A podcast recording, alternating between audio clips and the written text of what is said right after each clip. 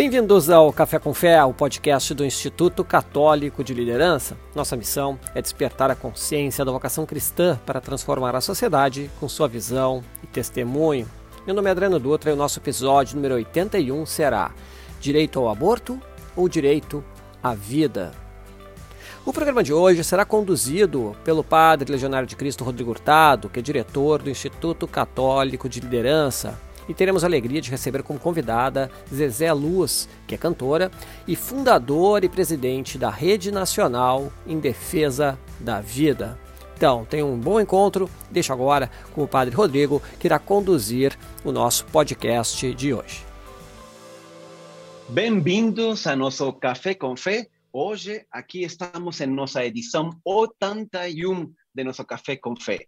Hoje, Adriano está celebrando um de seus filhos, que está de aniversário, e tenho a grande alegria, a honra de ocupar esta cadeira para apresentar o Café, de, Café com Fé do dia de hoje.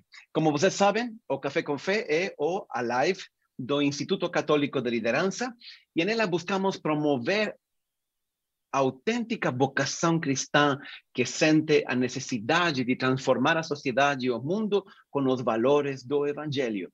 Esse é nosso trabalho. Nosso trabalho é um trabalho de evangelização todo dia para acordar a consciência dos católicos. Nós somos muitos, somos em todo o mundo 2,3 bilhões de católicos. Ou seja, se somente aqui em Brasil, aqui em Brasil são católicos são 64%. Se um dia todos católicos nos pusiésemos de acuerdo y decidísimos que durante ese día vamos a sorrir, olha, Brasil sería muy diferente. Somente con ese gesto. Entonces, o Instituto tem o sonho, a ambição de poder levar essa mensagem do Evangelho, redescobrir a beleza de nossa fé e ajudar a muitos católicos a ser verdadeiros testemunhas em meio da sociedade para transformar o mundo com os valores do Evangelho. Então, estamos aqui como toda quinta-feira, para hoje falar de um tema muito importante. Mas antes, lembre-se, se você é novo nosso canal, curta nosso canal, compartilhe esta live, vai ser muito interessante hoje. Nos pode seguir também em Instagram, Líderes Católicos BR, aí está nosso Instagram, Líderes Católicos BR, também eh, em YouTube, Instituto Católico de Liderança, en Facebook, Instituto Católico de Liderança. En todas estas plataformas estamos transmitiendo en este momento esta live. Entonces, compartilhe, curta, fique conosco.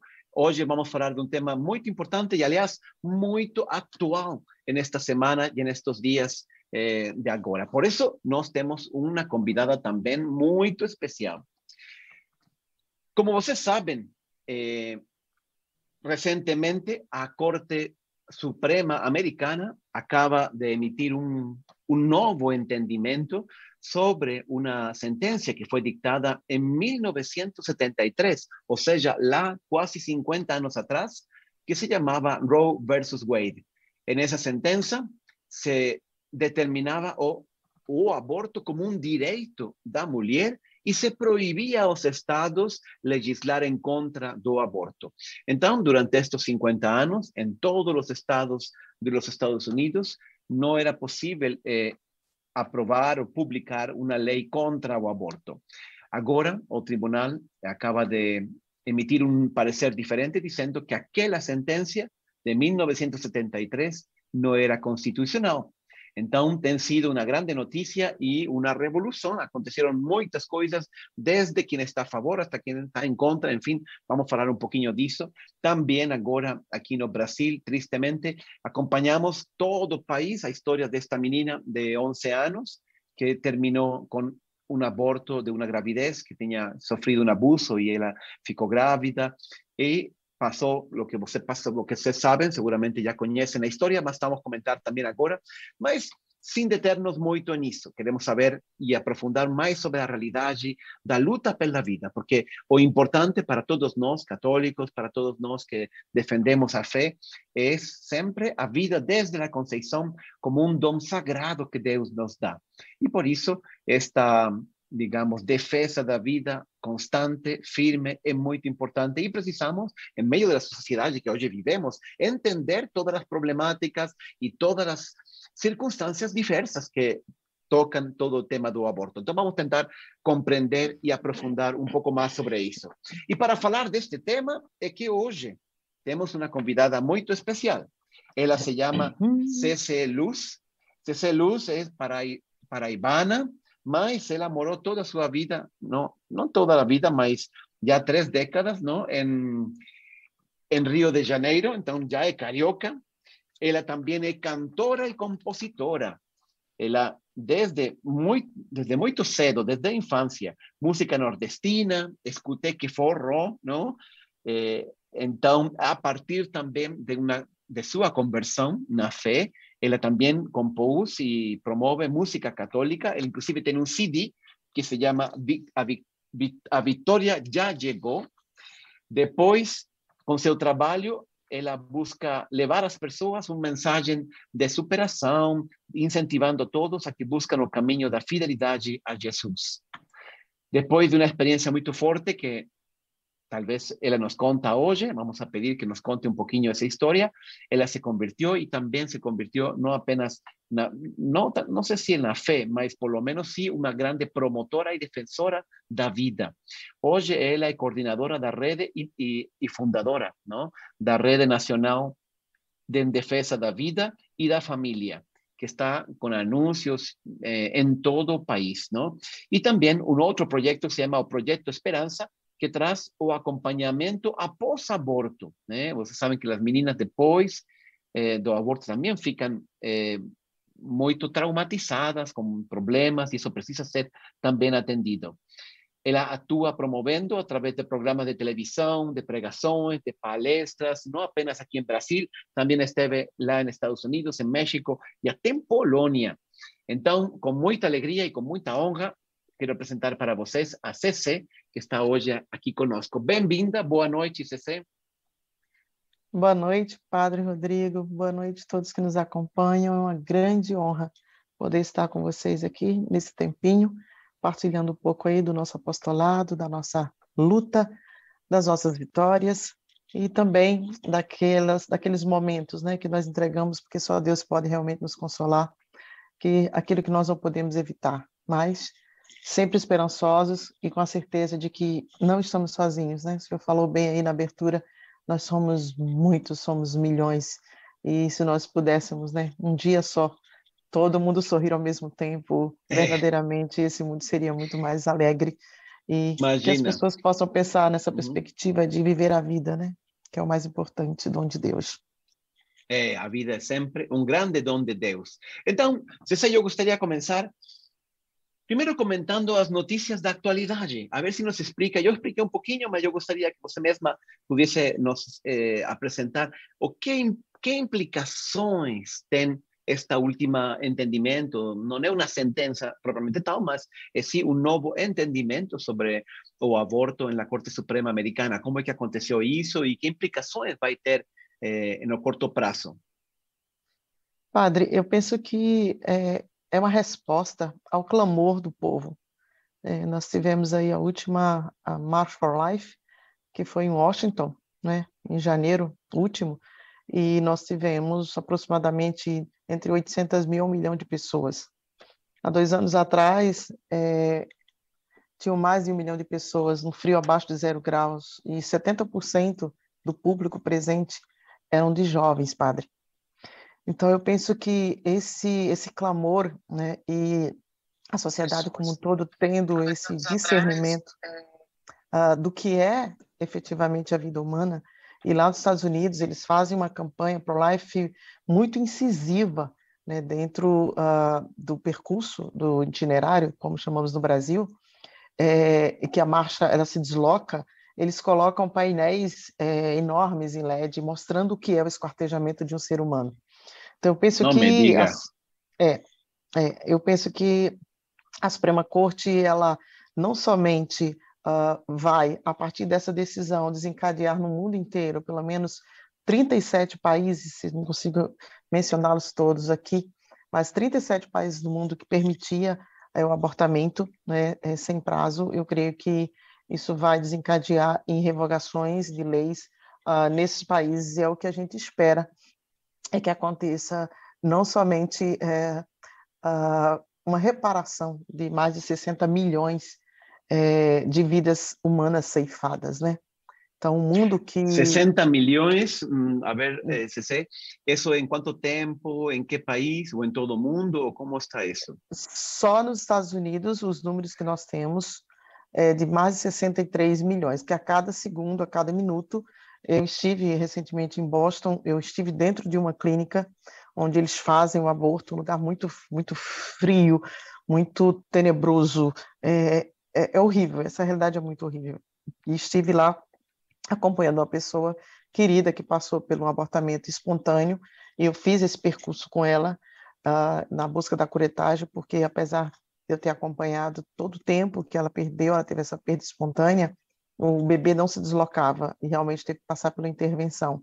Então, naquele mesmo lugar, e aí ali eu, eu senti aquele peso, sabe? Então, você imagina toda um, um, uma rede né, de, de, de, de, aborto, o que eles faturaram ao longo desses anos. E não é pela vida das mulheres, é pelo dinheiro, é pela é. ganância é. do ser humano, né? Então eu penso que, eu penso, né, eu tenho certeza absoluta da intervenção de Deus, né? E, e chega de sangue inocente derramado nesse planeta azul. E fico feliz com essa decisão da Suprema Corte e espero, sinceramente, que os estados, né, que, que as pessoas de boa fé não precisa ser cristão católico praticante para defender a vida humana. A vida é um, um, dom de Deus gratuito, é um bem inalienável, é, é o, o, maior direito de todos, né? Porque se você tira o direito à vida, nenhum outro direito se sustenta. E nos Estados Unidos, é, a gente vai ver uma população, uma nova geração pró-vida, tenho certeza disso que ao longo desses anos todos de Roe vs Wade, né, dessa, dessa matança de bebês, é, há uma geração que se levanta de profissionais, de pessoas de boa vontade, e a gente começa a vislumbrar aí uma derrocada de toda essa perversa e maldita cultura da morte que vem assolando o mundo. Né? Eu penso que a IPPF, a, a Planet Parenthood, né, o que já faturaram com denúncias, inclusive, como nós já vimos, até mesmo naquela emissora, é uma denúncia uh, nos meios de comunicação da venda de órgãos, né? Então, se percebe que não é somente é, é, livrar a mulher né, de uma gravidez inesperada ou indesejada, é a venda de, de, de órgãos de seres humanos. É a negócio, indústria, não? a indústria farmacológica é, é, é, o império, né? Que isso foi já documentado através de de filmes, né, que nós vimos, o, o próprio uh, o Blood Money, que foi lançado lá em 2017, que nós trouxemos para o Brasil, ele relata exatamente toda essa construção da Suprema Corte Americana, como que elas foram uh, persuadidas, como que foi feito toda, uh, eu diria, toda essa engrenagem perversa aí que perdurou aí durante esses anos todos. É, e... e... também o, o, último filme, desculpa, padre, é, que, que relata a história do Dr. Netson, né, onde ele, ele assume, né, ele é um, o, ali interpretado por um ator realmente é, muito, muito bom no sentido de trazer as vias de fato, e ele diz como ele foi persuadido. Então, o senhor observa que eles construíram tudo isso a partir mesmo, né, no Blood Money, a Alvenga, Alvenga Luther King, sobrinha de Martin Luther King, ela diz, o meu tio o grande pacifista, ele foi assassinado pela cultura da morte. Então, assim, a prática do aborto no mundo, ela é algo realmente que tira completamente a dignidade do ser humano e nós dizemos que são seres humanos é, vazios de alma ou qualquer sentimento. Aquele que mata por matar sabe o que ele quer, né? E não cuida das mulheres. Né? Então, a verdadeira, eu penso que o verdadeiro problema de saúde pública no mundo se é que ele existe efetivamente, eu diria que é, são mulheres sequeladas pela prática do aborto provocado. De fato, é interessante que eles não gostam de usar a palavra aborto, não? Eles evitam, tanto é, digamos, uh, o indício de que, no fundo, eles são conscientes disso, é que eles evitam muita linguagem que fala diretamente da supressão da vida do feto, não? Em troca de falar de aborto, falam de interrupção do embaraço, do, da gravidez, não? Interrupção da gravidez. É como, eu, é como se eu falasse, olha, eu não te vou enforcar, não. Eu só vou interromper a tua respiração. Mas, lógico, é bem isso. Eh, sabemos é bem, isso, bem as consequências. Agora, no caso da menina de Santa Catarina, perguntavam para ela, imagina, tão, tão inocente, eh, perguntavam, você sabe o que é a interrupção do, da gravidez? E ela respondia, eu não, não sei. Ela, claro, lógico, não queria ter esse filho, mas ela também não estava consciente das consequências do que significava realmente o aborto. que nos pode falar deste, desta situação? Padre, esse caso Vocês recente... conseguiram entrar em contato com a família ou não puderam? Como foi isso? Padre, nós até tentamos uh, oferecer todo o nosso suporte e, e, e a rede de amparo, é, o que acontece é, em outros casos, e sempre, é sempre as pessoas optam pela vida porque estão diante realmente da verdade, né? Então, assim, ainda está aí por investigar, a gente está lutando aí é, com a parlamentar do Estado de Santa Catarina para abrir a própria CPI para investigação.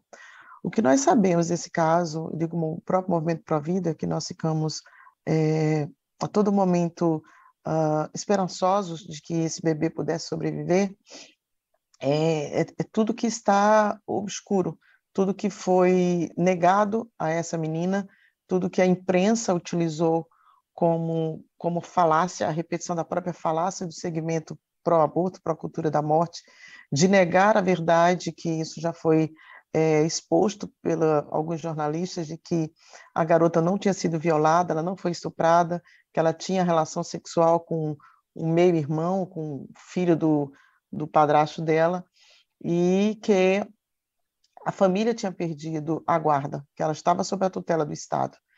Então, se a mãe não tinha ah, como ah, impedir ou ser comunicada do que de fato aconteceria com essa filha, não somente no procedimento, do risco de, de, que ela estava correndo, porque o que coloca realmente a mulher em risco é a prática do aborto. Eu sou testemunha viva, porque eu passei por esse procedimento dentro do ambiente hospitalar e tive perfuração e quase realmente peguei a infecção e morri. Então, eu sei o que essa criança passou. Só que no meu caso, o bebê tinha dois meses e meio, era minha filha. Ninguém falou que era uma pessoa, era só um amontoado de célula, era só o produto do conceito, como o segmento feminista fala. Naquela época, há mais de três décadas atrás, ninguém falou que eu tinha um ser humano dentro de mim. Agora, essa menina que foi é, utilizada como ferramenta para a promoção da cultura da morte, porque isso é uma estratégia do movimento feminista, né, trazer esses casos à tona, fazer com que a sociedade como um todo se comove e pense, ah, aquela menina de 10 anos vai passar por um parto, ela vai morrer, porque aqui dentro do, do, do, do conceito dessas pessoas, essa menina ia ter lá nove de dilatação até forçar é, é, eu, não, eu não, não, não, imagino como que alguém em pleno século XXI, né, estamos em 2022, não saiba que exista no Brasil, é, no ano 2016, 17, segundo o IBGE, foram mais de 15 mil meninas com idade inferior de 15 anos que tiveram bebês. Né? Eu atendo meninas, adolescentes, nós atendemos como rede nacional e oferecemos nossa rede de apoio, e meninas de 10 anos, os bebês já nasceram. E nenhuma dessas meninas correram risco de vida. Agora, eu só imagino o risco e a morte que foi de um bebê desse tamanho, com um quilo e meio. Isso é um tamanho real de um bebê com sete meses de gestação, quase não cabe aqui na, na tela, ó. É, esse ah, bebê aqui, sim, ó, sim, ó, sim. essa bebezinha assim. desse tamanho, com quilo e meio, 30 centímetros, né? esse foi o bebê que conseguiram, com uma injeção letal, parar o coração no dia anterior. Tanto é que elas foram à mídia e disseram o bebê já estava morto, ou seja, eles mataram o bebê e eles fizeram essa criança passar por um trabalho de parto para expelir um bebê morto. Padre, isso foi algo tão monstruoso, tão absurdo, é. é que parte realmente o coração da gente em perceber que, que pobreza que está essa humanidade. Né? Então, na terra de Santa Cruz, nós não podemos permitir que fatos como esse mais aconteçam. Nós precisamos e vamos lutar, Padre, como movimento, como associação constituída, como sociedade civil. Nós vamos buscar meios de esclarecer, de trazer à tona toda essa verdade, porque a forma como eles desconstrói, destrói e, e, e, e falam isso de uma forma como se fosse a verdade soberana, né? A mulher, a menina passou pelo risco. A mãe queria ter tido voz e não teve. Tiraram a voz da mãe. Né? Possivelmente a mãe quis é, é, acobertar, ou, ou, enfim. Mas o bebê já estava lá quando foi descoberto, né? com 22 semanas. Né? E os médicos inicialmente deram parecer contrário ao abortamento. Como todos os médicos, né? eu acho que é a minoria da minoria que eles esquecem realmente não somente aquilo que eles aprenderam em toda a medicina, em todo o estudo da, da bioética, em todo o estudo uh, de, do desenvolvimento embrionário, e por um momento acho que o dinheiro fala mais alto e eles fazem, e eles praticam esse assassinato. Então temos menos uma pessoa no mundo, o mundo está pobre, e o brasileiro de boa fé, que conhece e que sabe da verdade, chorou juntamente com essa criança. Ontem nós tivemos aqui colocamos a intenção da Santa Missa eu ergui é, é, e fizemos essa um minuto de silêncio em respeito à vida dessa criança. Nós demos o um nome fictício de, de Maria Joana, ou Joana de Jesus, mas Maria Joana, é, em virtude do dia que ela foi infelizmente sacrificada. E no dia seguinte, Deus nos concedeu aí essa boa notícia de, da, dos Estados Unidos, da lei Roe vs. Wade, da sua revogação. E eu penso que Deus é, ele está ciente de tudo, ele está vendo tudo isso, e no momento certo, eu sei que a justiça será feita e as pessoas vão saber da verdade. Mas falando, padre, para um público católico, praticante e cristão, o que me entristece profundamente é, são as pessoas que esquecem, sabe? Que esquecem do mandamento da lei de Deus, que esquece que desde toda a eternidade que o Senhor já sonhou é, que o nosso nome está nas mãos dele, que o livro da vida ele existe e que nós somos únicos, irrepetíveis, substituível e que a nossa vida não é produto para ser descartado, que o ser humano é, é bem-vindo, que Deus sonha com todos nós. Né? Eu, melhor do que ninguém, sei disso. Todos os dias eu sou uma pessoa que, graças a Deus, fui acolhida pela minha igreja católica, que passei por todo um processo do projeto Esperança, que tive toda uma reconciliação com Deus, com a minha filha abortada, né, com a minha história, a partir da vivência dessas dores, da depressão pós-aborto, daquilo que me levou ao alcoolismo, à tentativa de suicídio. Eu sei de tudo que as mulheres passam quando optam, é, quando no momento de desespero elas existem da vida. Mas nós existimos para dizer que há esperança, e que mesmo, Padre, que tenham cometido, que tenha é, estado consciente. Ontem eu conheci uma pessoa que ela falou, olha, é, eu, eu e meu marido, nós estávamos grávidos, nosso bebê tinha anencefalia, com cinco meses de gestação, e a gente interrompeu, a gente interrompeu, a gente abortou o nosso filho, e até hoje a gente sofre, até hoje a gente chora, e já se passaram mais de 20 anos e a gente não esquece, porque ninguém esquece, né? Então, Não. negaram, negaram essa, essa menina que daqui a pouco vai ser uma jovem, né, adolescente aí de 13, 14, 15 anos, e ela vai sentir um vazio existencial, e nós nos colocamos à disposição para atender não somente ela, como toda a família também, porque certamente foram persuadidos por pessoas más que querem é, promover o aborto no Brasil, e nós não vamos permitir. Essa nação, ela é pró-life, ela é pró-vida, nós temos 87% dos brasileiros que são cristãos. Agora, esses que são desavisados, ou aqueles que negam, ou que não querem, são bem desavisados mesmo.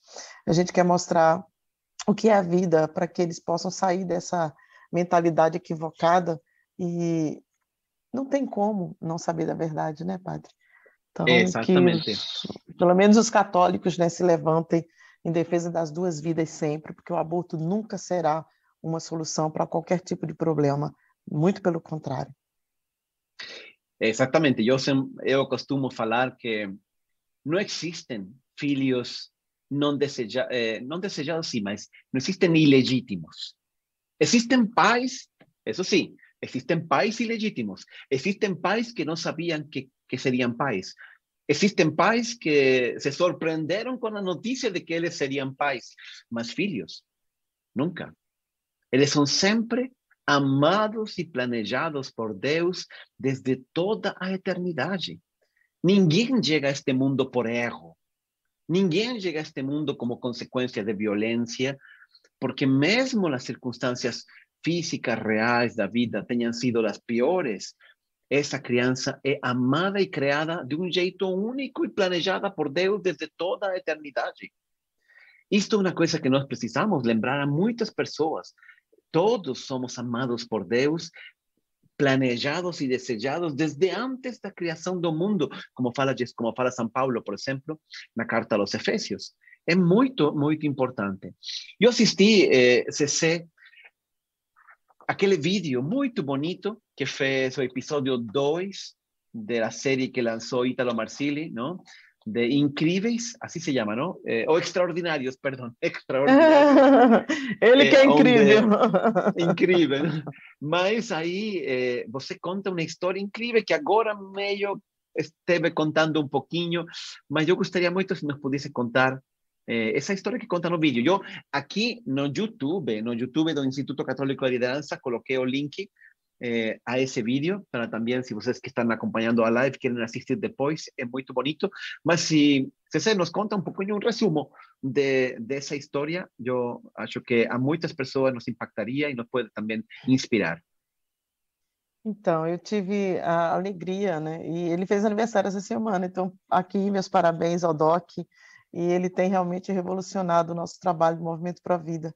E os frutos do extraordinário são realmente extraordinários já são mais quatro núcleos para a vida que a gente já conseguiu é, capacitar, instruir, é, e os alunos do Ítalo, enfim, é, eu penso que tem o antes e o depois, tanto da Elba Ramalho, em 2010, quando a Elba veio para o Provida, e agora o doutor Ítalo Marcili, quando eu estive passando por um problema bem sério, ah, depois que a gente abriu a nossa rede, nós passamos por um assalto lá, subiram. Ah, eu vi janela, no vídeo também. É, uhum. Roubaram os enxovais, enfim.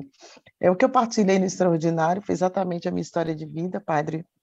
É a partir de uma experiência traumática que eu tive, de um sequestro seguido de estupro.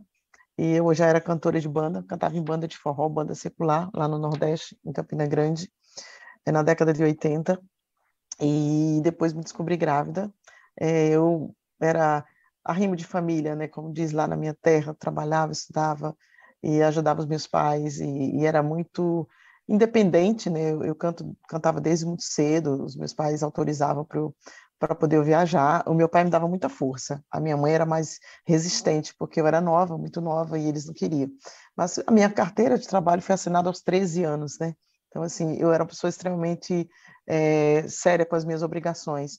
Então, eu não admitia ter passado pelo que eu passei. E naquela ocasião, eu busquei é, a falsa solução do aborto, fui levada a esse ambiente para passar por um procedimento de curetagem. E depois de muitos anos, e aí eu já estava com essas sequelas, já tinha, sabe, intensificado o, o, o, consumo de álcool, chorava muito, tinha muitos pesadelos, passei por todos os traumas, todas as consequências terríveis, até que é, eu fiquei no Rio de Janeiro aí durante é, quase que uma década com esses sintomas, com esses problemas, mas sempre trabalhando, sempre muito séria.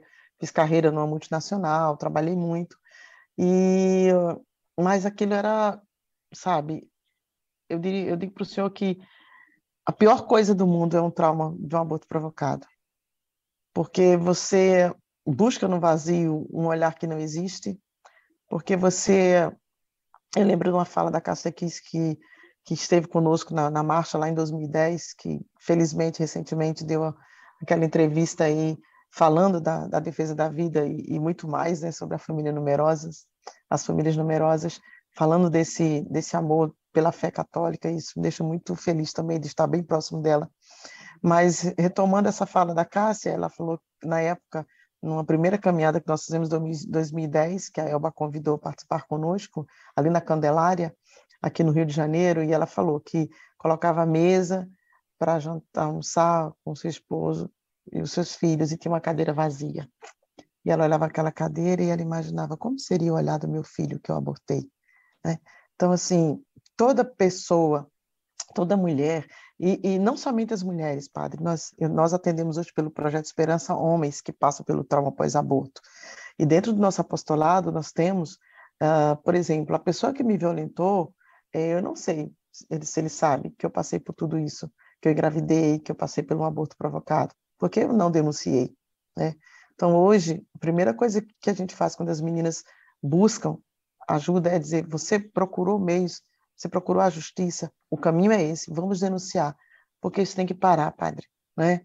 E, lamentavelmente, essas situações de violência elas acontecem realmente é, dentro, muito próximo da família, ou alguém muito próximo da família. Essa é a realidade. Que isso é, algo que a gente precisa ter um olhar, não somente como cristãos, mas buscar mesmo essa reconstrução da família, sabe, dos laços, do respeito, da reciprocidade é, e, e, e tratar a família como aquilo que verdadeiramente ela é. Então, eu já vinha dessa realidade, e aí, depois de muitos anos de sofrimento, eu conheci, na verdade, eu passei pelo, pelo Crisma, e foi numa das palestras, por isso que eu não nego, no final de semana eu estarei fazendo palestra para um grupo de Crisma, porque foi através do Crisma, na igreja, que eu tive a conscientização de que eu tinha gerado uma vida. Que, embora o pai tivesse sido um covarde, uma pessoa que me machucou, que me violentou, eu sou, eu era e sou a mãe. Porque a mulher não deixa de ser mãe quando aborta um filho, ela continua sendo mãe de um filho morto. Então, eu estou aqui olhando para o Senhor e acima do meu celular tem um anjo que representa a minha filha, que é a Gabriela, que está no céu. Eu ganhei na Polônia quando eu fui em missão e uma religiosa me deu uma imagem linda desse tamanho de um anjo. Então eu dei o nome dela de Gabriela, então é a presença que eu tenho simbólica depois de todo o processo que eu passei de reconciliação e de reconhecimento. E foi uma pessoa muito querida minha da renovação carismática, que alguns anos atrás ela falou: "Você sempre fala nas suas palestras que você tem uma filha, que você que Deus te restaurou pela maternidade, mas eu desculpa, Zezé, você tem duas filhas, né? Então, a partir do momento que você reconhece que você é mãe de duas filhas, você faz com que aquela criança não nascida, aquela criança que não teve a pertença, que aquela criança que teve negado a vida naquele momento, ela tem uma mãe. Então, é um processo de reconciliação e a gente trabalha muito isso no Projeto Esperança, que é essa reconciliação com Deus, primeiramente, a partir do nosso reconhecimento, a partir do momento que eu digo, Senhor, eu, eu pequei, eu errei, eu matei a minha filha, seu misericórdia de mim, eu realmente não sabia o que estava fazendo.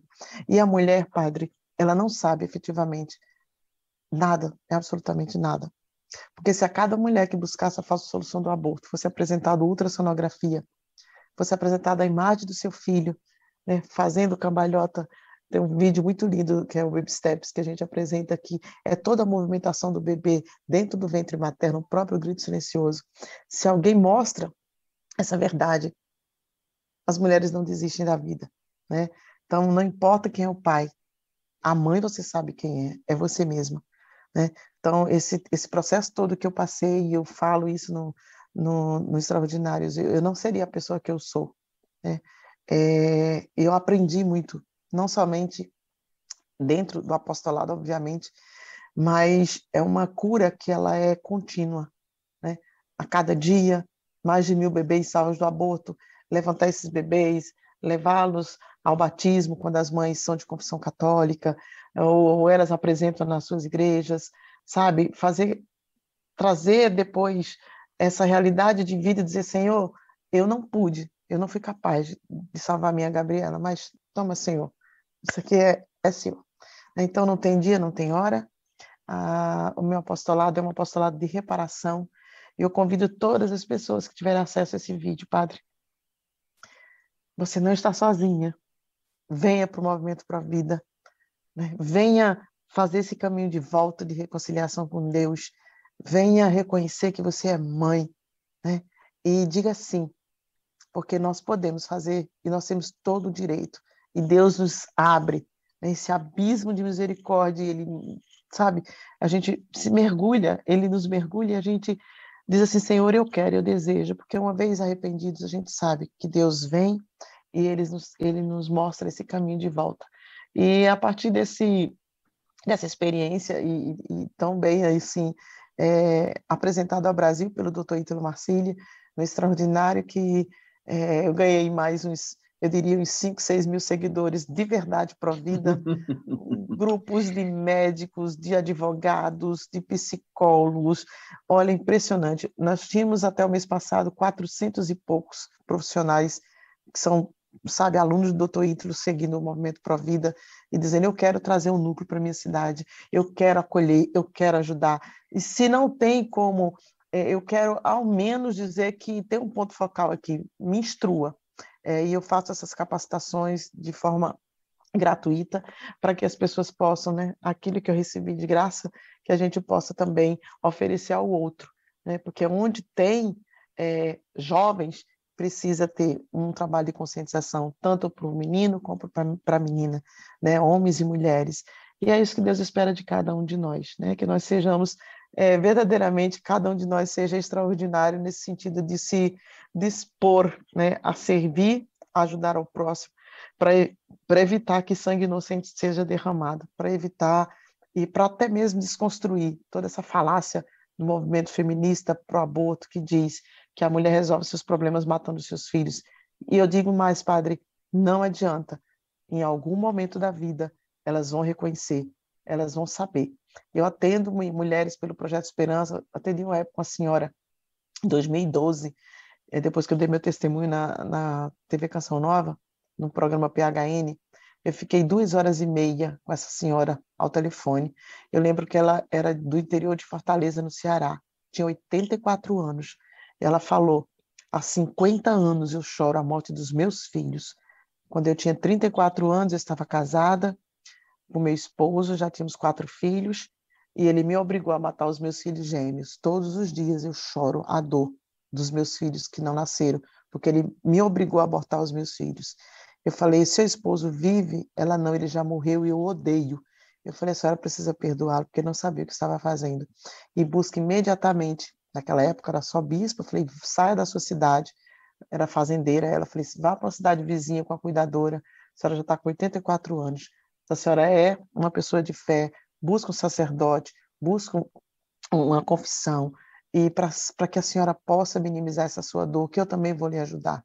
Né? Então, a mulher não esquece jamais a morte de um filho não nascido, e é assim, com essa esperança que a gente tem e o Extraordinários, e recentemente fiz também uh, uma participação aí no Brasil Paralelo. É, isso dá realmente uma abrangência grande ao nosso apostolado, é no sentido que as pessoas possam também conhecer. A gente não fala, a gente não precisa expor né, aquilo que a gente faz, que a mão direita não veja, que a esquerda não veja o que a direita está fazendo. Mas é necessário hoje que a gente se levante como voz e vez dessas mães e principalmente dessas crianças indefesas, mostrando que a vida é, é, bate a porta, como diz Ana Paula do vôlei, a vida está batendo na sua porta, então deixa essa vida entrar, deixa fluir, deixa esse ser humano seguir o seu destino, porque a cada vida ceifada né, é uma dor tremenda no coração de Jesus e da Virgem Maria. E somos tantos, somos uma igreja, somos a igreja que todos os dias né, Deus vem nos orientar, Deus vem nos instruir. Temos tantos sacerdotes, tantos bispos, é, tantas pessoas de boa vontade, tantas comunidades. Não passe sufoco. Entrou em crise, bata na porta, bata na porta de alguém. É, não seja silenciada e não silencie o coração que pulsa no seu ventre, que, que já te ama. Né? O coração de um bebê, ele já é apaixonado por sua mãe e, e a posição que ele fica dentro do, do, do ventre é assim vai se protegendo, né? Então, que a gente possa acolher essa vida e que essa criança venha para cumprir tudo aquilo que é o seu caminho, que é a sua vida plena, que Deus deseja desde toda a eternidade para cada um deles. É, realmente, o aborto é como um cortocircuito no plano de Deus, não? Deus que tinha planejado e amado essa criança, esse ser humano com tanta antecipação, que fez todo o universo para darle uma vida e de pronto era ceifada antes de nascer, imagina. É realmente um cortocircuito. Que responsabilidade tão grande. E você tocou um tema muito importante, que é o tema da culpa. A culpa, nós não sabemos lidar com a culpa. As pessoas pensam que jogando a culpa para baixo, não? jogar aí, vou tentar esquecer. Não esquecemos. Não. Não é possível não esquecer. Eu digo que a culpa é como zumbis. Elas se levantam por la noite e vêm a assustar, a assombrar a gente, não? Porque não, não dá. Tentamos desviar a culpa a outros. Não, é que fui pressionada. Não, é que isto e o outro. Lógico, pode ter parte. Esses podem ser atenuantes. Mas se a gente tem parte de culpa, isso não dá para jogar em outro. Outros, e isto acontece com muita frequência, para tentar lidar com a culpa, se autocastigam. É autopunição. E, e eles sabotam sua própria felicidade, porque eles acham que não merecem. Quando o que Jesus quer precisamente é que nós nos joguemos nos braços dele.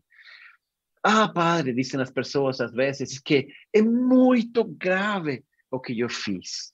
Então, se é muito, muito grave o que nós fizemos, vai ser muito, muito grande a misericórdia de Deus. E Deus, que é amor, ele fica feliz de poder exercer sua misericórdia quanto mais melhor. Portanto, quanto menos indigno eu me sinto, em certo sentido, mais atraio a misericórdia de Deus. Exatamente. Não tenha medo van e lance-se nos braços de Jesus. É o único jeito de realmente apagar essas culpas que levamos no coração como uma espinha, não, cravada aí em meio de nós. Mas esse é muito bonito esse, esse testemunho. Eu também costumo dizer que às vezes de nossa maior dor nasce nosso maior ministério. Porque quem passou por isso é quem melhor sintoniza con quien está en la misma situación. Voy a colocar otro ejemplo paralelo. ¿Quién puede ayudar más a una madre con un filho con síndrome de Down o con alguna deficiencia que otra madre que está en la misma situación? Nuestra mayor dor es siempre nuestra oportunidad de nuestro mayor servicio y de nuestro mayor ministerio. Y olha o que Deus fez com você. Hum? É, padre, a, o projeto Esperança ele trabalha muito essa perspectiva da culpa, porque às vezes a gente atende, passei por isso, a própria Elba Ramalho, a gente vai, confessa, volta, vai, confessa, volta, mas não adianta. Então, esse perdão, esse auto-perdão, ele, ele é um processo amoroso, mas ele acontece. E o Projeto Esperança tem feito esse trabalho já há mais de duas décadas, iniciou no Chile. É, nós tivemos essa capacitação aqui eu passei pelo projeto Esperança em 2009. Isso foi assim uma mudança absurda no meu apostolado. Eu lembro que eu fazia palestra, eu viajava, eu, eu aconselhava gestantes, eu chorava, chorava, chorava, chorava, chorava. Não mate o seu filho, por favor. Na verdade, eu não tinha coragem de falar, eu matei o meu filho e eu sofro por isso, né? Porque é difícil você assumir né, em pouco essa culpa. E nós precisamos ser essa janela de misericórdia, nós precisamos abrir esse horizonte e falar para essas mulheres. E eu penso que a maioria delas, eu estou pensando muito hoje, né? Eu penso que essas mulheres que, que, se negam, que negam, é, é, que, eu, eu sei porque eu passei por isso. É muito mais fácil você negar, você se auto-sabotar, do que você dizer assim, eu passei por isso, eu sofri isso, eu tenho vergonha, mas eu estou aqui, sabe? E alguém precisa, alguém precisa ser exemplo para essas mulheres e não ficar revoltado e não odiar e não botar a culpa nos outros, porque aí são o, o, a sequela, as consequências dessa prática, ela destrói uma família inteira. São pessoas que ficam amarguradas, pessoas que não consegue vislumbrar uma nova relação. Eu optei por viver a castidade, por me dedicar à causa para a vida, mas eu poderia ter casado, ter tido um marido, ter tido outros filhos, né? Mas Deus quis, né? Uma outra direção e, e eu sou muito feliz por isso. Tive a graça de engravidar novamente, né? E a partir da minha filha, que hoje, graças a Deus, é, é médica, é doutora Isabela Luz, né? Ela Recém-formada? Recém-formada, não? Ela se formou há dois anos, trabalha ah, lá no anos. SUS, é, mas só agora que teve a, a festa de formatura, em virtude de toda essa loucura aí global, né? E aí a, é. a minha filha já, já atua, já ajuda, já trabalha, e, e eu falo para ela, nunca suje suas mãos no sangue inocente, né? Eu fico muito... É. Uh, Sim, É, aqui estão perguntando muitos comentários em YouTube eh, e em Instagram, estamos recebendo CC, eh, muitas pessoas falando, comentando que testemunho bonito, uh, e também falando, por exemplo, aí a, a, Bianca, por exemplo, diz a indução do aborto é mais dolorosa que o parto normal, a propósito da menina de Santa Catarina, não? Eh, aí comentaram o caso de Cassia Kiss, eh, qual é, Julian, a que você diz? Então.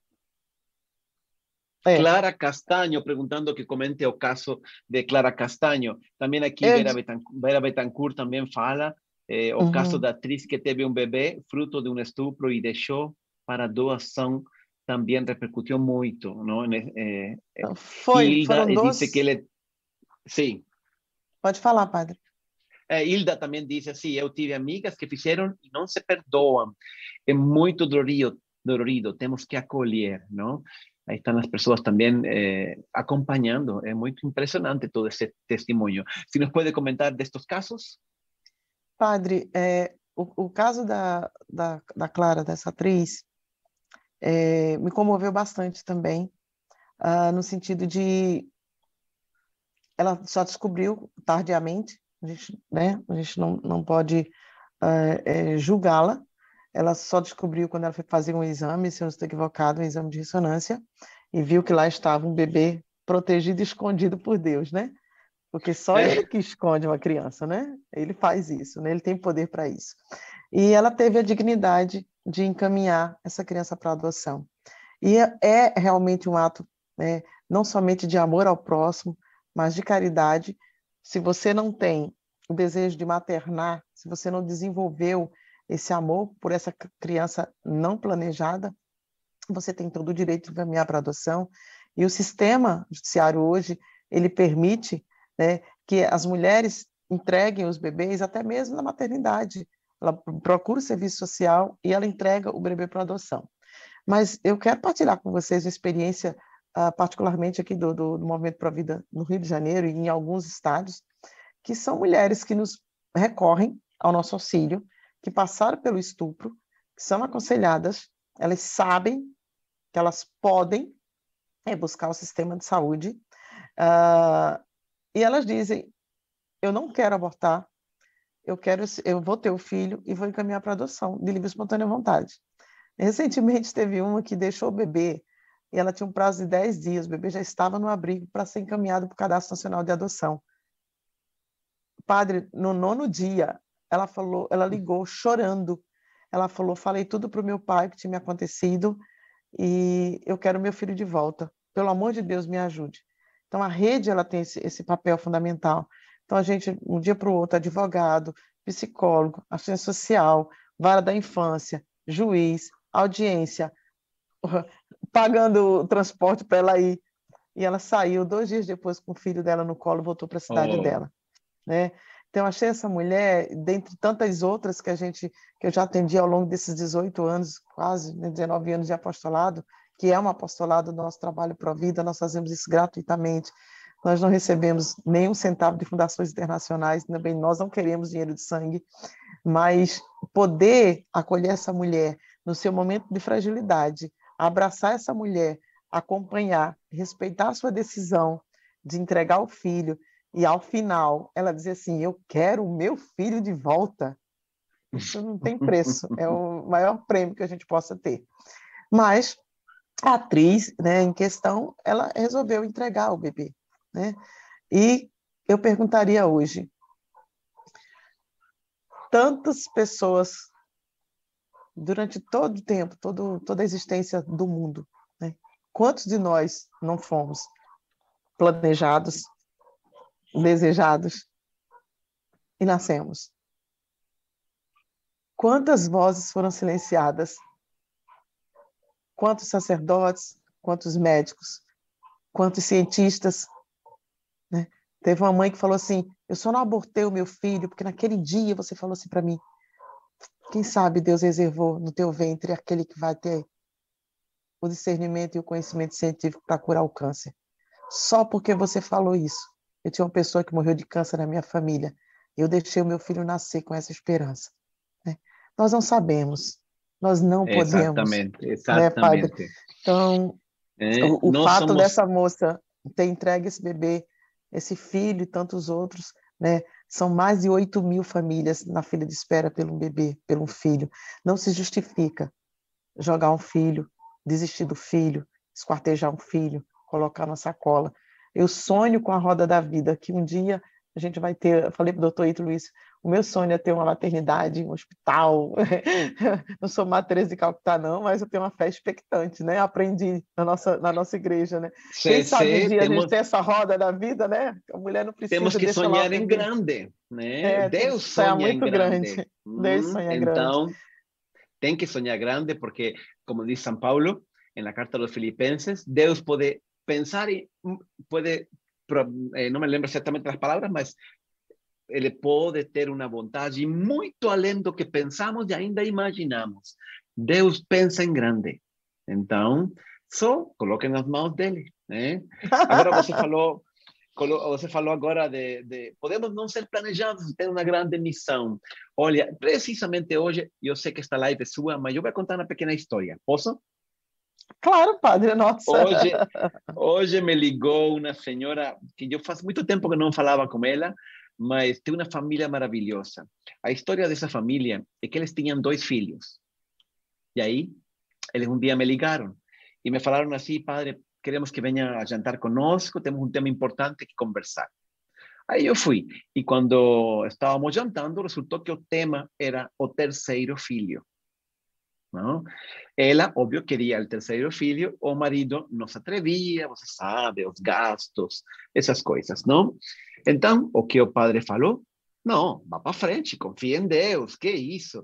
Deus dá um jeito, não se preocupe com o dinheiro. Não imagina o que vamos a, a, a, privar a, a, oportunidade de alguém ter a vida, e não a vida terrena, a vida eterna, por uma questão de dinheiro. Meu Deus, não, você vai para frente. E aí eles confiaram, não? CC, chegaram trigêmeos. Meu Deus, estavam super preocupados porque não sabiam se ter o terceiro filho e chegaram trigêmeos. Né? Aí o marido depois me perseguia com uma faca, não? é piada, é piada. Mas, olha, foi muito bonito. Eles mandaram fazer, eles mandaram fazer uma, um carrinho de bebê, não? Desses que colocam as crianças, não? E um e um, e um macacão de bebê grande que dizia, o primeiro dizia, eu fui planejado, o do lado, eu não. Do outro, eu também não. Mas que coisa linda, E aí iam, iam, iam pelo shopping e todo mundo fazendo brincadeira e rindo. Mas olha, hoje me, me ligou essa senhora, feliz, são cinco filhos, felizes. Hoje tem um na, UCI, UTI, tristemente por isso me ligou, eh, para que rezáramos, mas são uma família muito bonita. E olha, não faltou, não faltou dinheiro para cinco. Nunca falta. Deus, Deus abençoa, Deus nos acompanha. Não são planejados para nós, mas são planejados sim de Deus. E Deus se encarrega, não? Temos que amar Ele se encarrega sempre. Ele se encarrega sempre, sempre. Quando elas vêm, eu falei, só imagina se fosse dois, né? Aí, não, é só um. Eu falei, mas se fosse, né? É, assim, nós temos muitos casos, assim, tem um caso que eu vou partilhar com vocês, que eu fui com a Elba para aconselhar a gestante, e, e aí ela estava grávida de gêmeos, e era adultério. É, os casos mais difíceis, assim, são os casos que, que consistem eh, na traição, seja do homem ou da mulher. Essas crianças realmente são bem, estão bem suscetíveis a, a perder suas próprias vidas de um ato que elas não têm absoluta culpa. É, exatamente. E, aí, é, uhum. e eu lembro que eu fui com a Elba, foi muito engraçado, que a gente foi no lugar público e tal, atravessamos o rio, fomos de barca lá para o outro lado da ponte, e, e ela não reconheceu, ela ficou sentadinha assim, eu comecei a conversar com ela, e no supetão meu telefone tocou, era um, grande, um padre amigo meu que está esperando que eu ligue para ele, que eu não consigo dar conta de todo mundo, eu tenho que ligar para o padre, e ele ligou, e a Elba atendeu, ela, ah, você não está sozinha? Eu falei, não, nós nunca estamos sozinhos, né? Nós nunca estamos sozinhos. E aí ela começou, mas você olhou assim, engraçado, você parece é, a, a mãe do filho é, do Maurício Matar. Você é um Mas a gente estava lá num lugar super discreto, né? só é, eu, ela e, o pessoal em volta, mas ninguém sabia quem, quem éramos nós o que estávamos ali fazendo. E ela deu aquele berro, todo mundo viu que era a Elba Ramalhava. Aí a Elba estava toda lá com o cabelinho assim, assim. Então a gente começou a conversar. E aí a Elba olhou, abraçou assim, pegou na mão dela. Ela falou assim: Mas como vocês estão aqui? Por que, que vocês estão aqui? Aí a Elba olhou nos olhos dela e falou assim: Nós estamos aqui por amor. Porque só quem ama, né? Só quem ama é capaz. É de dar a vida pelo outro. Então Deus está te convidando a amar os seus bebês. Eram duas meninas que ela estava grávida de gêmeos. E acabou depois que ela aceitou a nossa ajuda, os bebês nasceram, né? Mas assim, é, o, que, o que foi engraçado nisso tudo, que ela falou assim, e agora o que é que eu faço? Né? Ela estava com um, um desgaste no relacionamento dela, estava uma semana separada do, do, do, marido, já tinha duas filhas com o esposo, morava na casa é. da sogra, e aí, nessa semana, ele, acho que repensou, aí entrou em contato com ela quando ela descobriu que estava grávida do outro. Aí ela, ele, ele pediu ela em casamento, falou que queria formalizar tudo e que ela voltasse para para casa, que ele agora ia ter um espaço para eles, que ele ia voltar para casa da mãe, ou seja, da sogra, que ele queria casar uhum. e continuar a vida. E o que que eu faço agora, né? Falei agora, você silencia, você agradece a Deus, você busque e fala a verdade para ele, porque se ele te amar verdadeiramente, ele vai assumir você com, com essas crianças, né? Então, é muito, eu diria para o senhor, é, é impressionante a transformação dessas meninas, como elas chegam, como elas saem do aconselhamento, é, desse, desse papo sincero, dessa verdade revelada para elas, né? Isso aqui é a vida, isso aqui é a morte, né? Quantas crianças vocês já salvaram aí na rede de defesa da vida? Padre, do, do meu apostolado diretamente com, com a minha equipe, mais de mil bebês. Muito mais. Mil mais bebês. de mil bebês. Mais de mil bebês. Eu fazia, eu, eu, eu, fazia, eu fazia as contas com ela, a gente anotava o nome, a, a, o nome da mãe, é, os casos mais assim de, de, de, estupro, de bebês com anencefalia, com bebês com acrania. Né? Nenhuma mulher nunca, em todos esses anos de atendimento, particularmente, que eu tenho atendido, com risco de vida, nenhuma dessas mulheres, nenhuma, teve um agravo por conta da gestação. Um bebê nasceu, tinha uma que tinha epilepsia, tomava gardenal, ela foi curada pela gestação.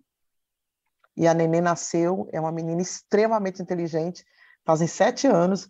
Há um mês atrás, a mãe, a avó, Falou, eu sou a fulana, mãe da cicrana, você me atendeu em tal lugar, a minha filha tinha esse problema de saúde, ela tomava é, remédio tarja preta, e você aconselhou, olha, minha neta nasceu, minha neta é extremamente inteligente, um QI elevadíssimo, e a minha filha está curada. Eu falei, caramba, sabe? Então, começa assim a vir e os teve... médicos não davam, não davam nada, não? Não. Teve uma outra que, que a Elba me ajudou, levei inclusive no oncologista dela, ela pagou a consulta, que ela estava com quase quatro meses de gestação, e ela estava com um laudo dizendo que ela estava com câncer estágio terminal.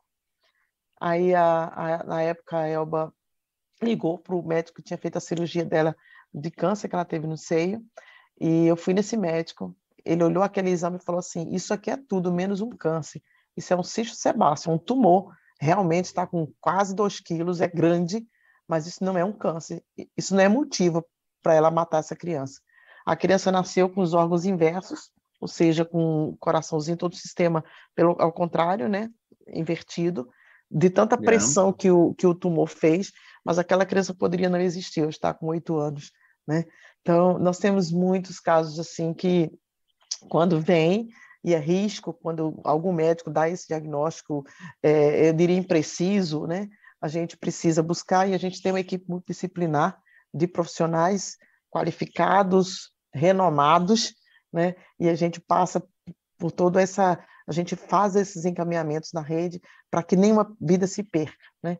Mas nenhuma é. mulher morreu, não existe é, gravidez de risco ou toda gravidez é de risco, porque toda cirurgia, quando a gente vai, eu já operei 14 vezes de, de, de outros sintomas, e quando a gente vai, o anestesista é aquele que vem e a gente assina lá aquele termo de responsabilidade. Assustador. Se eu morrer, a culpa é minha, né? Então, é, exatamente. Então, esse, esse documento, risco, né? Esse documento melhor nem ler, não? Eu, desde que eu recebo a unção dos enfermos antes, quando eu, eu fiz agora recentemente, padre, é, acho que isso não é público ainda, tive que fazer esterectomia total, porque o aborto, é, é, além da perfuração, é, é, o meu o ovário, eu estava com risco de câncer no meu ovário. E, para a glória de Deus, eu fiz a cirurgia agora nesse período é, bem difícil que todos nós passamos, e eu passei por essa cirurgia e a médica mandou para biópsia, tão feio que era o tamanho do, do, do tumor que estava no meu útero, né, no meu, no meu ovário. E ela falou assim, ó, vou mandar para biópsia. E aí eu coloquei a minha irmã, o pessoal mais próximo em oração, e graças a Deus deu negativo. Então Deus foi muito generoso comigo e eu não tive câncer, mas a maioria das mulheres, eu diria, que sofrem de câncer de mama, ou de câncer de colo uterino é em virtude de um procedimento que ela tenha feito de um aborto provocado. Uma das sequelas e consequências científicas de estudos, busquem aí uh, o, dois sites.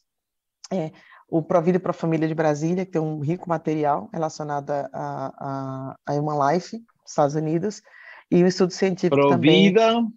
É, Pro Família, www.provida para a Família de Brasília tem muito material da Human Life, que é o, um grupo de profissionais e sacerdotes dos Estados Unidos. E também yeah. é, estudos nacionais, www estudos nacionais, eles também têm, eles trazem é, essas consequências terríveis à vida da mulher, à saúde da mulher, que é o abortamento provocado. Né? Então, além de todas as consequências físicas e espirituais, por que não dizer, para quem é cristão, católico, e eles também falam dos abortos ocultos, né, da, dos abortos que são provocados, o DIU, que hoje é festival de DIU, se usa DIU como se usava antigamente aspirina para dor de cabeça. As, então, as é, mulheres estão cometendo os abortos ocultos, a gente precisa trazer essa conscientização do nosso povo para que eles não pequem por falta de conhecimento, né? Ontem eu peguei um, um, um Uber para vir para casa, um rapaz muito simpático, eu sempre gosto de puxar conversa e tal, e aí ele falou: Estou casado recentemente. Falei, Já tem filho? Não. Minha mulher toma injeção. Falei: Quantos quilos ela engordou? Ela realmente engordou muito com a injeção. Falei: É uma bomba que você está dando para sua esposa. Você ama sua esposa? Amo. Então, olha, procure um móvel, use método natural. Como é que eu consigo isso? Onde é que eu acho isso? Eu comecei a conversar com ele, falar dos métodos, né? E é muito importante é, a gente trazer essa, essa, essa conscientização, né?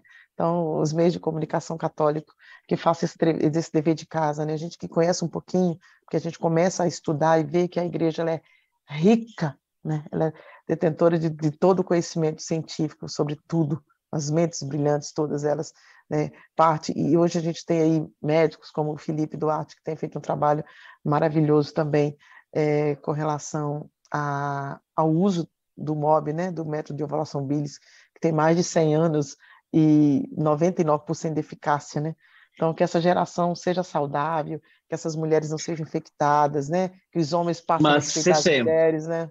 Quem é casto não aborta, né, padre? É, não está casado, né? e parece que eh, o controle de la natalidade e de abusos e de muitos, promoverlo a través de la abstenção sexual, ah, não. E isso parece que é quase um pecado falar disso. Não? É impressionante hoje na sociedade como se persegue, quando está demonstrado que isso é, é o melhor, o mais saudável para os jovens, obviamente para diminuir as, as taxas de gravidez, para mil coisas. Inclusive, eu já tenho eh, falado do tema dos métodos naturais com mulheres, mas Cece, nos conta, ¿Quién trabaja ese tema? ¿Quién, ¿Dónde las mujeres pueden encontrar información fiable y al, tal vez soporte? Eh, porque eso es muy difícil encontrar información eh, realmente boa para que as pessoas possam se informar. Eh, todo mundo acha que método, eu, eu concordo com você, realmente eh, hoje não apenas o método Billing, mas outros métodos naturais são muito bons e têm uma taxa de assertividade muito 98, 98%, mas as pessoas não sabem. É, tem, tem alguma organização aqui no uhum. Brasil que, que promove e ensina isso? Sim, nós temos vários. As pessoas podem procurar no, no Google, é, Cepaflan, ou até mesmo o, os estudos como nacionais, como já coloquei. Cepaflan. É Cepaflan. É, temos o Métodos Naturais de Brasília, que inclusive é um sacerdote, que tem um trabalho, ele é, ele é mestre em bioética. É importante é, falar para todos vocês que todas as pessoas se dedicam ao trabalho para a vida, as pessoas estudam muito, né? elas buscam é, fontes seguras, né? São estudiadas, e, claro. Uh -huh. o, o, o MOB, ele é um método gratuito, o meu bispo, que eu mando um abraço do Antônio Augusto, é o meu formador, ele disse que é o método do amor. Foi esse método do amor que eu apresentei para esse motorista para esse jovem ontem, né? Falei, esse é o método do amor, é gratuito, né? Você respeita a sua esposa? Sim. Eu falei, então, é gratuito, e você imagina, você não somente é, pensar na questão do espaçamento dos filhos, mas você planejar e você saber o dia e a hora que seu filho foi concebido. Você quer coisa mais linda do que esse mistério, né? E aí ele saiu assim, mas eu nunca soube disso, mas eu não sabia que a pílula anticoncepcional tem efeito abortivo, mas eu não sabia que o dia era isso, mas eu não sabia que a injeção era isso. Ninguém fala. Eu falei, sim, simplesmente abra e leia a bula, coloca um, uma, lente, uma, uma lente né, de aumento, uhum. e leia a bula. Se você lê a bula do anticoncepcional, você já vai perceber aquilo que ele causa, os riscos de trombose, de infarto. E aí eu falei, ah, eu quero dizer mais para você. Metade, eu posso dizer com segurança que metade das meninas que eu atendo, ela vem de anticoncepcional ou de uso do preservativo a camisinha. E elas engravidam, então não tem segurança. Né? Hum. A segurança é você se proteger, você se respeitar, né? Quem ama espera, se você está no namoro, que esse namoro seja um namoro santo diante de Deus, né? E que você tenha aquela mulher como um tesouro que Deus está te dando para cuidar. Não use essa mulher como objeto de descarte. Porque a, a, a sexualidade humana está doente, padre. Padres jovens ah, estão doentes. Total. É a bebida Hoje... e o sexo. Hoje já nem querem namorar, agora só ficam, não? E, e, e muito sexo casual. Óbvio que isso não preenche, isso não realiza. Eh, cada fim de semana parece que é uma pessoa diferente. Então, eles buscam uma plenitude que por esse caminho nunca vão encontrar. Né? Realmente precisamos muito ensinar eh, o verdadeiro amor. O sexo lo inventou Deus, é muito bom, mas se é feito ao jeito de Deus, não?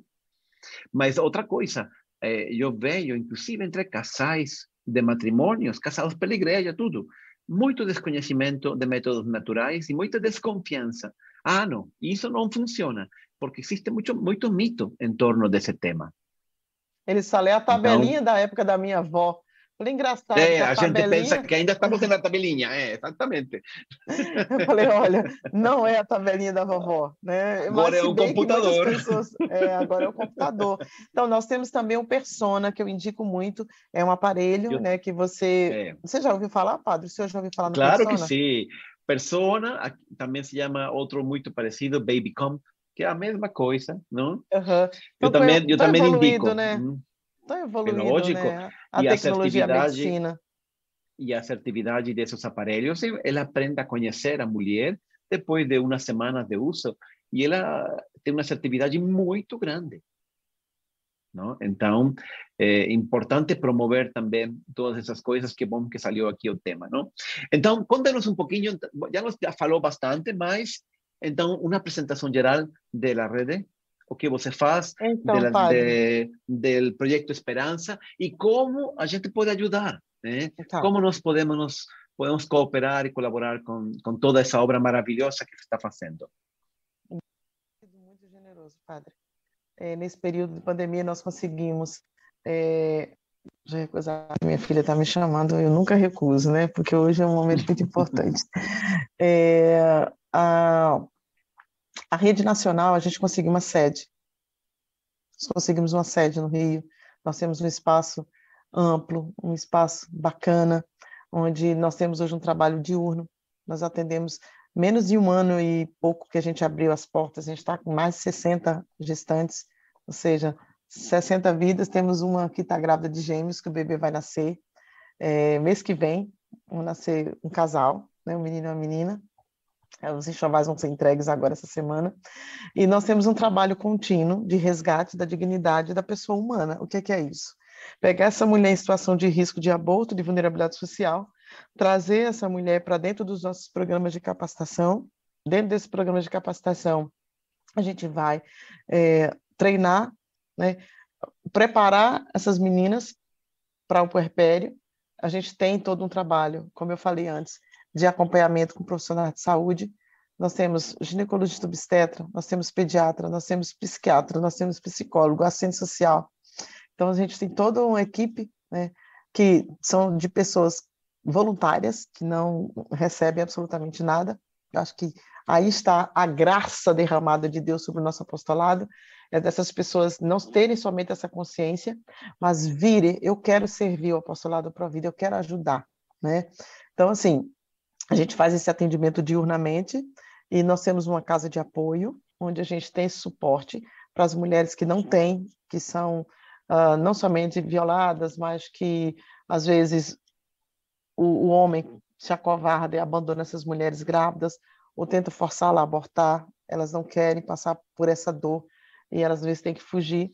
Né? A gente tem todo o amparo emocional é, para que elas sejam acolhidas. Então, o trabalho ele, ele se fundamenta nessa promoção de dignidade dessas mulheres, desde a concepção até a mancha natural. É engraçado que teve um caso que a menina falou assim: ah, eu preciso, você não está entendendo, eu tenho que abortar, é, eu tenho que abortar para cuidar do meu avô, meu avô está com câncer. Falei, olha, eu já conheci muitas histórias, mas eu não sabia que aborto era cura para o câncer. Você sabia que o bebê nasceu e o avô, até hoje, aquela vida que veio naquele momento de dor, ele operou câncer de próstata e aquela criança fez com que ele revivesse, tivesse desejo de viver, né? Então, assim, o nosso trabalho é esse, é de transformar essas dores, esses lamentos em histórias de vida, onde essas crianças são acolhidas, né? as pessoas podem acessar www.redeprovida.com, onde está construindo o nosso site, com a ajuda de um grande parceiro. O, o link está aqui também YouTube. Exatamente, exatamente. Mas a gente tem um desafio que é no quarto andar do nosso prédio, a gente tem um galpão e a gente quer formar desse galpão a oficina ao ar livre para as mulheres, que a gente tem um segundo andar, que é onde a gente tem um auditório de treinamento e as pessoas estão convidadas a conhecer a nossa sede aqui no Rio de Janeiro. Mas a gente quer, nesse, nessa parte de cima, fazer o Parque das Crianças, que hoje elas têm que dividir esse espaço lá com a gente, para elas terem mais um ambiente adequado, né, todo lúdico, com coisas para as crianças. A gente conseguiu até o parquinho já, um grupo de, de jovens é, é, católicos aqui da Barra da Tijuca, assim, a gente vai dar um parquinho. Falei, mas eu tenho que arrumar o espaço para botar o parquinho. Então, a gente está precisando é. colocar toda, a, a, são 145 metros quadrados de piso, e a gente precisa, é um prédio de quatro andares, que eram dois andares, mas é um prédio reformado por dentro, então está dividido em quatro, e o último andar a gente quer então fazer a oficina pra, do Projeto Esperança. A gente atende as mulheres do Projeto Esperança, elas continuam, começam a trabalhar no apostolado, aquilo já vai transformando a vida delas no, no, no, na produção dos enxovais, é, colocando, montando os kits dos enxovais, recebendo aquelas crianças, colocando aquelas crianças para dormir, elas começam a exercer, exercer aquela maternidade que está oculta nelas pela falta do bebê não nascido, elas começam a ser madrinhas, ajudar essas crianças. É muito lindo esse apostolado. E é o que eu vivo, é o que eu vivi. E a partir desse, desse acompanhamento, a rede se propõe a acompanhar essas crianças até sete anos de idade. Então, a gente precisa, por exemplo, agora, a gente está na campanha de roupinhas de frio, porque as crianças não é só enxoval, elas crescem, né? E é muito é. bonitinho que você vê essas meninas bem pobres de periferia mesmo, que aí as, as feministas dizem, ah, as mulheres que abortam são as negras pobres de periferia. Mentira, padre, mentira. Elas não matam os filhos, elas só querem, padre, uma cesta básica, um enxoval, um becinho, um carrinho de bebê. Elas só querem carinho, elas só querem amor, elas só querem, elas só querem um amparo, elas querem só ter uma referência de família para chamar de sua. Então, nós somos a Rede Provida e nós estamos no Brasil inteiro e nós temos a Associação Guadalupe, nós temos o SERV, nós temos a Dores aqui no Rio de Janeiro, nós temos tantas iniciativas, tantas instituições que trabalham, que lutam. A gente vive de doação. Tudo que a gente tem na rede de móveis e utensílios foram pessoas de boa vontade que vêm nos doando e aqui eu estendo as minhas mãos, aqueles que puderem nos ajudar é através do Pix, né? Já que o senhor falou, a gente recebe com muita então, de, de braços abertos, né? Você que e nos está acompanhando. Falar do Esperança depois. Agora falamos disso, mas você que nos está acompanhando, que assistiu esta live em outro momento, vocês vão encontrar no YouTube, se você está vendo no Instagram ou em Facebook, vão no YouTube, lá eu colocamos o link está o do site, aí podem entrar em contato com, com CC e ver todo o que estão fazendo, que é uma labor muito bonita. Eu dou testemunho de que é um, é um trabalho e um dinheiro bem usado. E depois eu coloquei inclusive o Pix. Aí está o Pix deles, podem fazer um Pix, eh, tenha, tenha segurança de que vai ser um dinheiro muito bem gasto. Às vezes, muita gente quer ajudar, só que não sabe onde. E não é verdade, não sempre nós encontramos pessoas de confiança que nós sabemos que vão fazer um bom uso eh, desses recursos. Então, por isso, é muito bom ver esse trabalho maravilhoso que você está fazendo. E nós vamos estar também, na medida de nossas possibilidades, ajudando e apoiando. E conte-nos um pouquinho, então, do Projeto Esperança. Então, padre, eu sou Está vindo algo, não? Vamos ter um projeto segundo Apaixonada semestre. pelo Projeto Esperança. Sabe por quê, padre? Porque não existe terapia, não existe é, psicólogo que faça o trabalho do Projeto Esperança.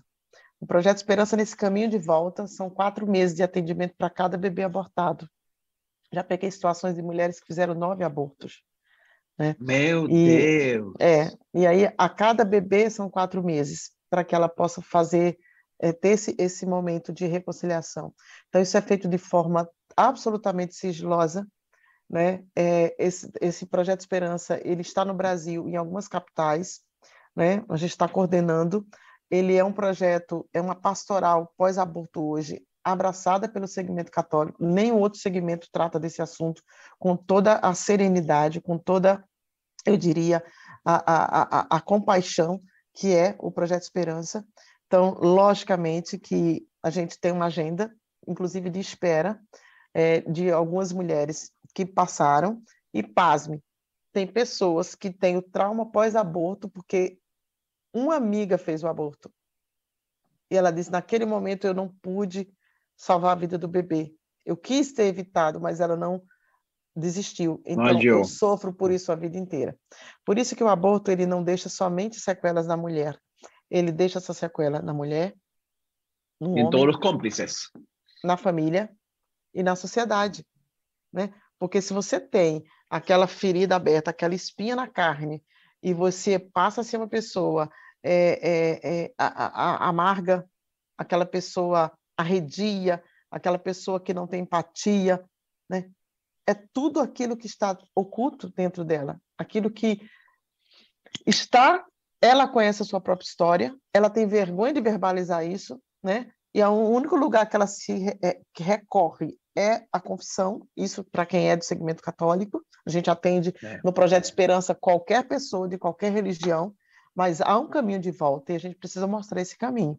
Então, existem as ferramentas, existe o que nós chamamos de conectores, é impressionante, quando eu passei pelo Projeto Esperança, eu lembrei o dia e a roupa íntima que eu estava usando. No dia que eu fui violada e no dia que eu passei pelo procedimento. Então, assim, é um trabalho muito sério que é oferecido gratuitamente. Em primeira mão, eu né, divulgo aqui para vocês que a Rede Nacional de Defesa da Vida ela tem esse espaço e tem pessoas capacitadas para atender no Rio de Janeiro, em São Paulo, em Joinville, é, é, São Paulo, basicamente, a gente tem um núcleo maior e tem também o projeto Raquel. Então, se vocês quiserem saber mais, acessem Projeto Esperança Brasil e Projeto Raquel.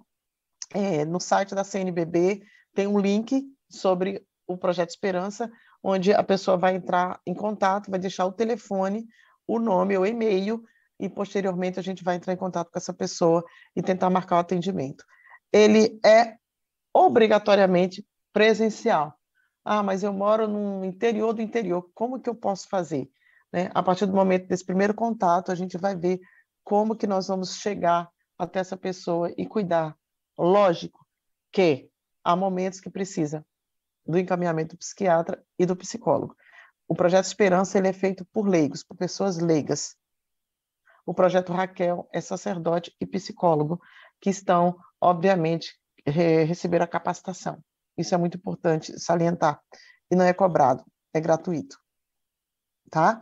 Então, a grande novidade, nós vamos ter no Brasil o Memorial dos Não Nascidos. Nós conseguimos um doador, ele está doando essa estátua em tamanho real, produzida... Que tamanho vai ter? Um metro, cerca de um metro e dez, um, é, 90 a 95, a mulher ajoelhada, curvada, uhum. e o, o bebê, que, é o, que simboliza o filho não nascido, é, essa, essa, esse memorial simboliza a, mãe, a mulher arrependida. a mão na cabeça. Ele transparente, porque ele é um santo inocente, ele não tem pecado. Aqui, ó, o bebê é. totalmente transparente. E aí ele chega sobre a cabeça da mãe e a perdoa por não ter Olha que bonito, que impressionante. E onde vai estar essa? Oh, eu quero ver isso em vivo e em direto. Onde vai estar? É? Vai, ela vai ser instalada até dezembro desse ano, porque quem está produzindo é o próprio escultor que fez é o Martin. Ele é da Eslováquia e vai ser instalado aqui no Rio de Janeiro, na Barra da Tijuca, nos jardins da paróquia de São Francisco de Paula, a casa também dos padres legionários, sempre estão aqui celebrando a Santa Missa para a gente, fica bem próximo do Colégio Everest. E a gente escolheu esse espaço por ser a casa de Nossa Senhora do Milagre, onde uh, a gente vai passar, a partir da instalação desse memorial, ter um rito mensal de missa é, celebração eucarística pela vida e reparação do pecado do aborto, todo e qualquer crime contra a vida. Porque não é somente o aborto, né, padre? Exatamente. A gente Exatamente. mata é muitas bom. pessoas. É, é, por outros motivos, né? Uhum. É. Ah, vai ser, isso é um sonho. Ó, o primeiro memorial é, no Brasil, na América Latina, com esse formato, né? Então, muito a gente está muito feliz e muito grata à, à pessoa que fez essa doação da estátua. Agora a gente está procurando provedores, porque a gente vai colocar isso é, é, como se fosse um platô e vamos proteger, logicamente, né? Com vamos blindar, porque a gente tem que se preservar dos ataques aí é, dos grupos é, contrários, tem, né? Tem quem não gosta dessas coisas, não? Que prefere Exatamente. que tudo fique encoberto, que usem uma linguagem bem diplomática para encobrir a realidade deste, é deste, desse pecado tão grave, não?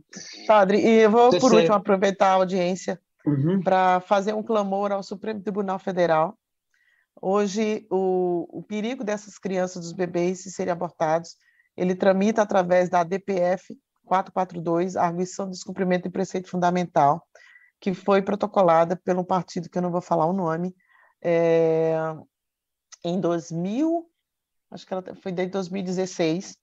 Eu sei que foi 2016, porque foi quando um dos ministros, né, aquele que deveria é, proteger a nossa Constituição, ele veio a público e falou que o aborto no Brasil tinha que ser aprovado a partir de três meses de gestação.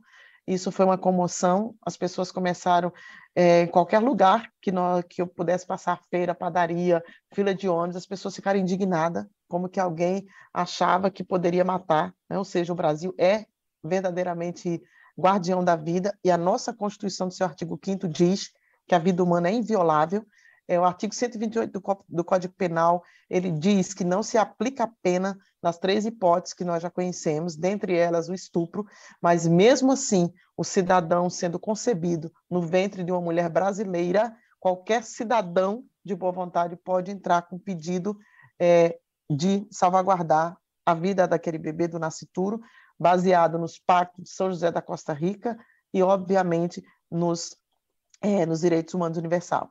Então, nós uh, lamentamos e eu aproveito e peço né, que é. STF não cale a nossa voz, respeite a Constituição, respeite as leis, respeite o, a voz do povo brasileiro que terminantemente não quer que nenhum brasileiro do futuro tenha a sua vida ceifada.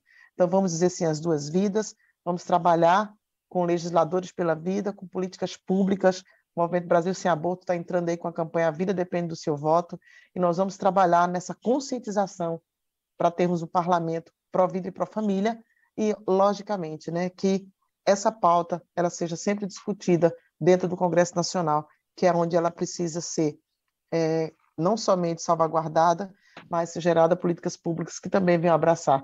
Que todo o movimento Pró-Vida hoje seja exemplo e modelo para aqueles que vão ser os nossos legisladores do futuro, salvando os legisladores do futuro, né? Porque a gente tem que salvar sempre a vida.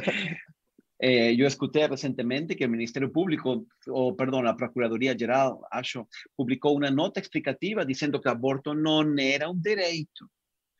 Ele, em três casos, não é punido, não é penalizado, porém, isso não converte o aborto num direito. Então, essa nota foi importante, precisamente por, por, este, por este entendimento que, que el, el, digamos, os eh, movimentos a favor do aborto, eles promovem essa confusão. Mas, enfim, agradeço muito, Cecê, ficamos todos muito comovidos e muito eh, sensibilizados com essa realidade. Agradeço e parabenizo muito todo esse trabalho que você está fazendo. Conte sempre com nosso apoio e nossas orações.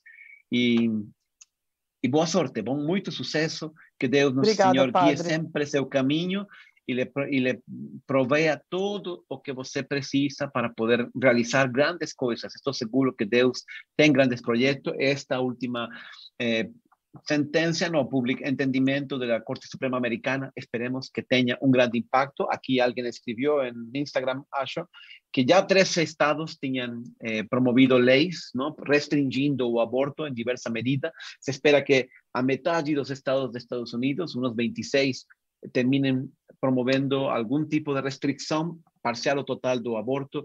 Então, quem sabe é uma primavera também para o movimento pro vida e, sobretudo, uma primavera para tantas e tantas crianças que não têm nem a possibilidade de viver. E com todos os traumas que isso deixa depois nas mulheres, nas famílias e em toda a sociedade. Não resta sino agradecer, como digo também vocês que nos acompanharam nesta live. Não deixe de entrar no site também do Instituto ICL, Instituto Católico de Liderança, iclbrasil.org. Aí temos os cursos, temos o Sit Time, nosso aplicativo de meditações, que vai ser uma grande ajuda para estar mais próximo de Deus. Recentemente lançamos nosso curso A Melhor Versão de Você Mesmo. Deus quer não que você seja uma versão aí mediocre, média, me contento com isto. Aí está bem, não empurrem, assim estamos bem. Não, não, não. Deus quer que você seja santo, que você seja o melhor. E a melhor versão de você mesma vai ser a que te vai dar a maior felicidade. Por isso, entre, assista nosso curso. Isso vai ser uma grande ajuda, um verdadeiro guia espiritual para desenvolver nove virtudes em nossa vida que vão transformar todo a sua vida e o jeito em que se relaciona com Deus. São mais um esforço que no Instituto estamos fazendo para renovar a fé dos católicos. Agradeço de novo, mais uma vez, a companhia de todos vocês. Se você gostou desta live, compartilhe, mande para outras pessoas, para que assim nós possamos crescer e possamos também atingir cada vez mais pessoas e evangelizar e levar a palavra de estes testemunhos, como o de CC hoje, a tantas pessoas que talvez estão pensando abortar ou estão passando por algum momento difícil. Então, contem sempre com nossas orações e, como diz Adriano, porque CC, eu não sou o diretor desta live, é Adriano, o diretor, a verdade tem toda uma equipe por trás, está também Jéssica, está Juliana aqui, está... Obrigada a todos vocês. Eh, José, enfim, há toda uma Dedeia que nos ajuda no en el, eh, en el conselho a conseguir mais novos contactos, etc. É toda uma equipe. E a única pessoa que eu sou, estou um pouco por trás, sou eu, mas hoje Adriano não podia. Então, estou aqui com muita alegria e les desejo, termino como termina sempre Adriano. Muito obrigado Fique com Deus e nos vemos na semana próxima. Que Deus les abençoe. Amém. Obrigado por escutar este episódio do Café com Fé, o podcast do Instituto Católico de Liderança, que quer levar de um jeito simples e dinâmico a visão católica a respeito dos desafios do mundo. O mais importante para a nossa equipe é tratar de temas de seu interesse nossa intenção é contribuir com opiniões e pontos de vista que possam enriquecer e iluminar seus caminhos. Assim, sua contribuição é essencial. seu feedback ou sugestão de algum tema específico será sempre muito bem-vindo. Não deixe de escrever o nosso e-mail contato arroba líderescatólicos.org. Sua opinião é muito importante. E se gostou desse capítulo, compartilhe com seus amigos. Abraço e até o próximo encontro.